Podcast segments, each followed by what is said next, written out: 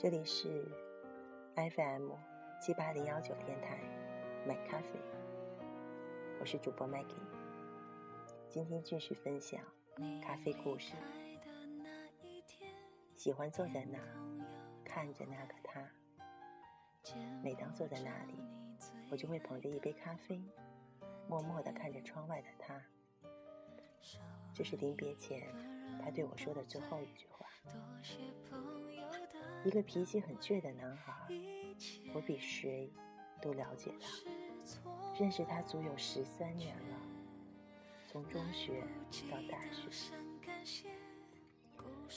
现在每个周末，我都会去离小区最近的一间咖啡店，名字很俗气，或许这俗气的名字中寄托着老板的情感故事，不管是风是雨。都从未打破这个规律。近期搬家了，换了新住所，可是咖啡厅还是没有换，一如既往的去喝十二块五的纯咖啡。他，那个我最关注的男人，对我很好，只不过我感觉到的只是对妹妹那样的好，我不知道。不知道这算不算是暗恋？明明知道自己对他有一种难舍的感觉，却又不敢去表明自己。毕业那年，他出国了，留下一句我似懂非懂的话。每当坐在那里，我就会捧着一杯咖啡，默默地看着窗外的他。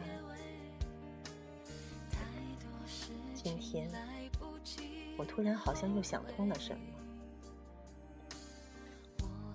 以前我会尾随他入咖啡厅，捧着一杯咖啡，静静地看着他。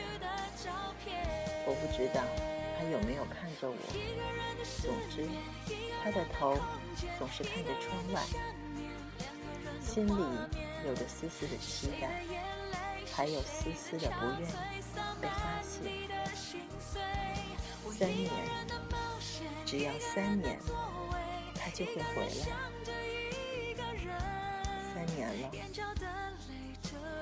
也许他已经成家立业了，不会再记得我这个发小了，不会再回到从前，回到儿时的亲密了。情绪带着我乱飞，突然。手机短信的提示铃声打断了我，我点开内容：“傻丫头，我回来了。”真的吗？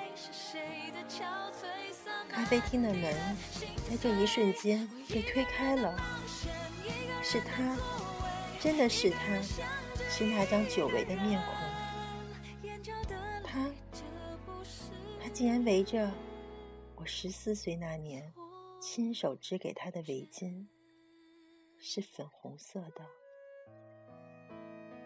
泪珠不听话的流了下来。